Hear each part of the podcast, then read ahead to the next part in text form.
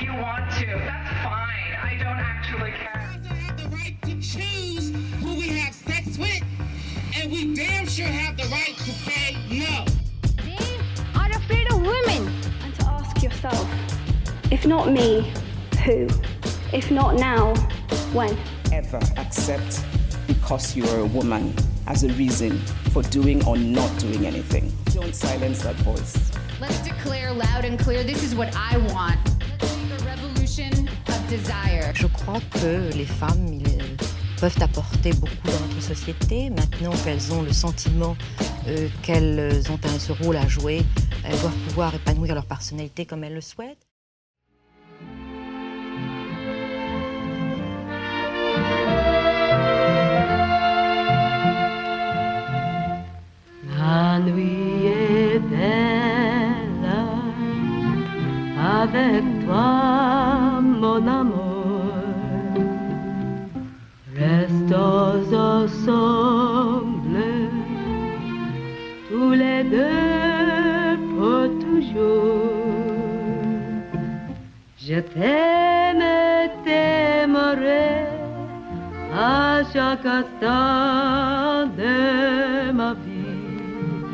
Je sais très bien que ce pas. Bonjour à tous et bienvenue dans ce nouvel épisode de Mesdames, le podcast où je vous présente chaque semaine le portrait d'une femme inspirante qui a changé le monde. Et cette semaine, j'aimerais me pencher sur deux notions. La première, ce sont les incroyables génies féminins dont la reconnaissance pour leur contribution dans certains domaines scientifiques, artistiques ou technologiques n'a été faite que de nombreuses années après leur mort. J'avais déjà un peu évoqué ce sujet avec Sister Rosetta Tarp, à qui on a attribué l'invention du rock'n'roll qu'à titre posthume, mais ça concerne en réalité énormément de femmes. Découverte de la structure ADN, de la composition des étoiles, de la culture bactérienne ou encore l'invention du premier algorithme logiciel, nous ne manquons pas de références montrant que beaucoup de femmes ont été mises au second plan, parfois pendant des siècles, au profit de leurs homologues masculins. Et si là je vous parle de domaines et d'expériences assez loin de ce que vous pouvez expérimenter tous les jours, certaines découvertes sont en revanche beaucoup plus proches de nous.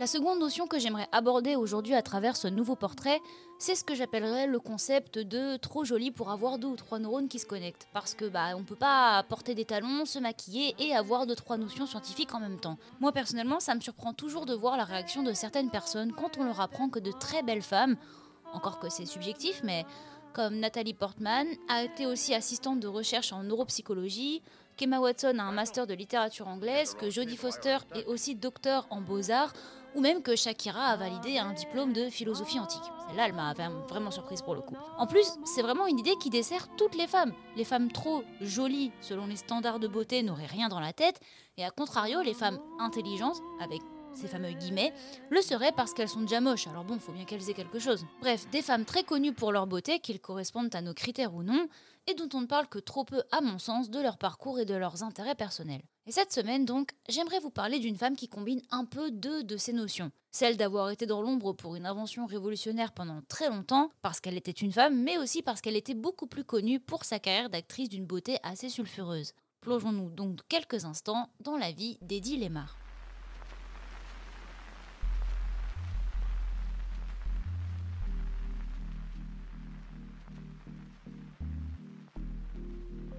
Si ce nom ne vous dit pas grand chose, c'est plutôt normal puisqu'il faut remonter un tout petit peu dans le temps pour entendre parler d'elle. Célèbre actrice hollywoodienne reconnue pour sa beauté et ses talents d'acting, son nom marque surtout les esprits en 1933 pour avoir simulé, nu, un orgasme pour la première fois sur grand écran. Certains la surnommaient même la plus belle femme du cinéma, voire la plus belle femme du monde. C'est pour vous dire à quel point son statut de vedette se cantonnait à son image. Mais cette pianiste et actrice autrichienne n'était qu'une grande brune sulfureuse, elle était surtout une brillante scientifique, à l'origine de la création d'un système de codage de transmission qui donneront naissance au GPS et surtout au Wi-Fi. Quand je vous disais qu'il y a des découvertes qui sont assez proches de nous, je vous disais pas n'importe quoi. Eddie Lemar est née en 1914 à Vienne, en Autriche, sous le nom de Hedwig Eva Maria Kessler. On se contentera d'Eddie Lemar à partir de maintenant pour des raisons évidentes de prononciation, d'un couple de juifs.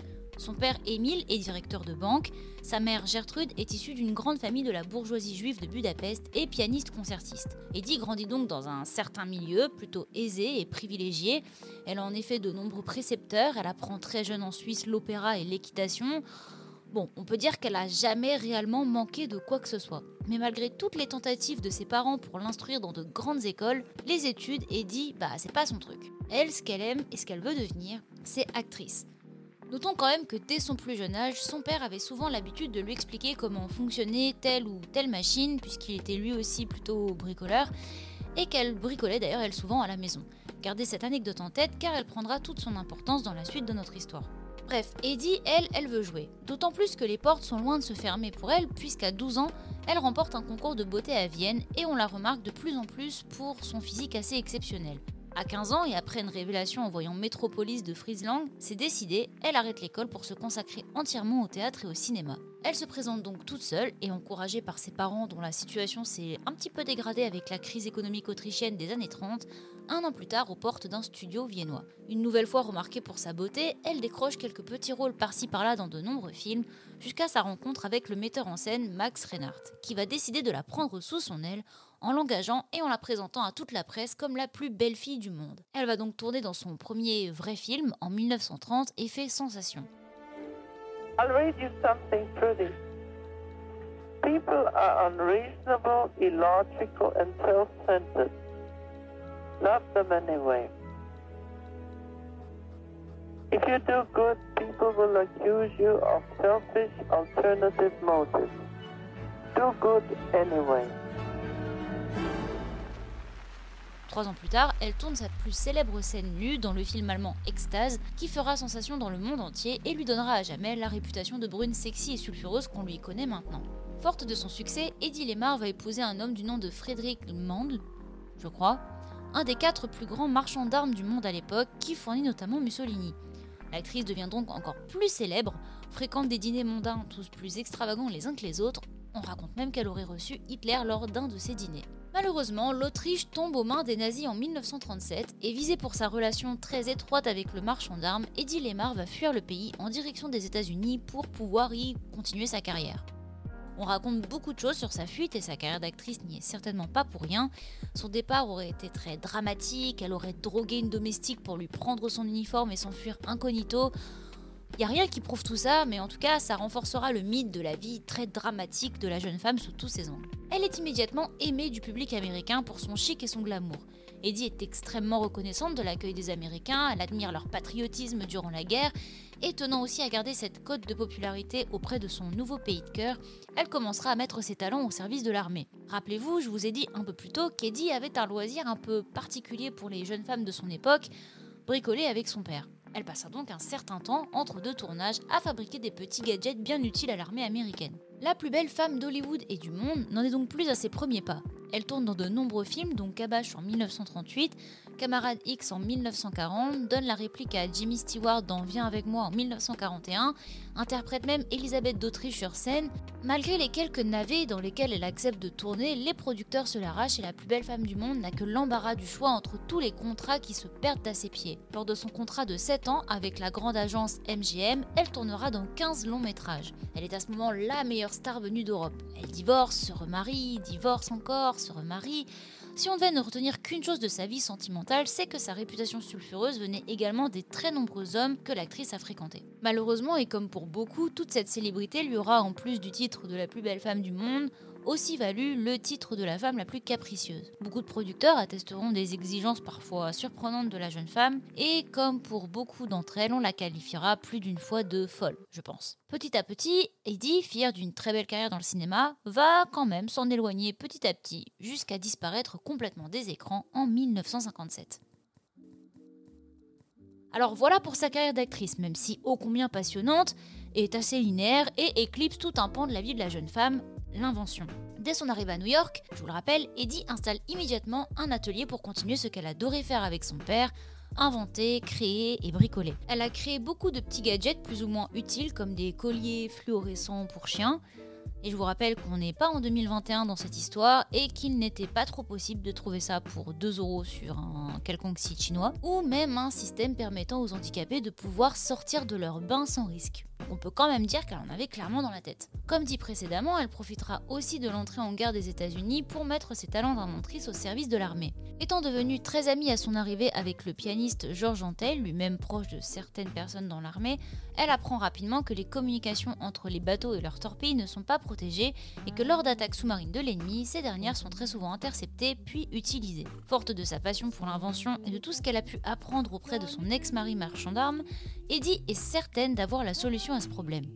Elle se creuse donc les méninges, s'inspire des bandes de papier perforées qui équipaient les pianos mécaniques avec son ami musicien et invente tout un système de protection des communications. Pour être plus précise, sans entrer trop dans des détails techniques que je ne maîtrise pas moi-même, on peut dire que ce nouveau système, en utilisant ce qu'on appelle des fréquences hertziennes, envoie les signaux sur plusieurs canaux de communication de manière aléatoire. Ainsi, l'instabilité et le hasard des différents bouts de message rend l'ensemble indétectable et surtout incompréhensible pour l'ennemi. Pas peu fiers de leur invention, et on peut dire qu'il y avait de quoi, Eddie Lemar et George Antheil déposent un brevet qu'ils présentent à la marine américaine.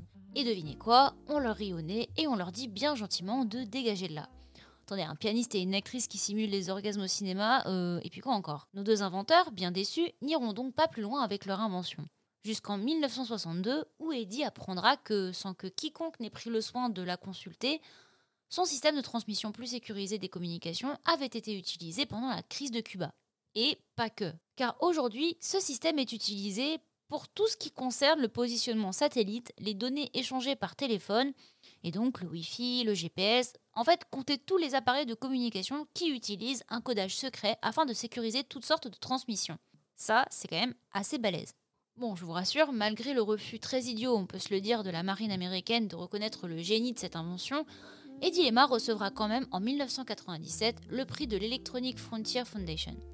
Elle avait bien continué à inventer toutes sortes de petits gadgets entre-temps, mais ce nouveau système sécurisé de communication reste quand même ce pourquoi elle est scientifiquement très reconnue. Pour ce qui est de la fin de notre histoire, j'aimerais vous dire qu'Eddie a fini ses jours dans un bel atelier au cœur de New York, après une carrière d'actrice et d'inventrice bien remplie, mais malheureusement ça ne sera pas aussi rose. Après la fin de sa carrière et l'humiliation subie par l'armée américaine, elle disparaîtra d'absolument partout et sombrera petit à petit dans l'oubli. La femme que l'on appellera tour à tour la plus belle femme du monde et la femme qui passa des torpilles au Wi-Fi dilapidera toute sa fortune et finira arrêtée plusieurs fois pour vol à l'étalage. On trouve depuis 1960 son étoile sur le Walk of Fame d'Hollywood Boulevard et depuis 2014 seulement son nom à titre posthume au National Inventor Hall of Fame. Si j'ai d'abord choisi de parler de cette femme parce que j'en avais ras-le-bol qu'on pense souvent que beauté et intelligence ne vont pas de pair chez le sexe féminin, je dois quand même admettre avec soulagement qu'aujourd'hui, quand même, quand on tape son nom dans un navigateur de recherche, on tombe enfin sur de nombreux articles relatant de son incroyable invention qui aura probablement changé le cours de certains conflits et qui nous permet aujourd'hui d'envoyer des vocaux récapitulant nos meilleurs dates de façon complètement sécurisée sur WhatsApp. ça, je dois admettre que ça me fait chaud au cœur, malgré que la grande majorité de ces articles, voire la totalité en fait, ait été rédigée une nouvelle fois à titre posthume. Pour le coup, ça fait aussi un petit pincement au cœur de s'imaginer une femme comme ça, à la créativité, à la beauté exceptionnelle, se retrouver derrière les barreaux pour vol à l'étalage à la fin de sa vie. J'espère donc avoir pu rendre un petit hommage et vous en avoir appris un peu plus sur Eddie Lemar, à qui j'espère vous penserez de temps en temps en allant sur internet. Merci beaucoup pour votre écoute et à bientôt dans un nouvel épisode de Mesdames. Si vous avez aimé cet épisode de Mesdames, n'hésitez pas à vous abonner au podcast via l'application de podcast que vous utilisez et à me laisser un commentaire et 5 étoiles sur Apple Podcast. C'est ce qui m'aidera à faire connaître le projet et je vous en serai grandement reconnaissante. Merci. You can call me a slut if you want to. That's fine. I don't actually care. have the right to choose who we have sex with, and we damn sure have the right to say no. Yourself, if not me, who? If not now, when? Ever accept because you are a woman as a reason for doing or not doing anything. Don't silence that voice. Let's declare loud and clear this is what I want. Let's make a revolution of desire. Je crois que les femmes ils, peuvent apporter beaucoup dans notre société. Maintenant qu'elles ont le sentiment euh, qu'elles ont ce rôle à jouer, elles doivent pouvoir épanouir leur personnalité comme elles le souhaitent.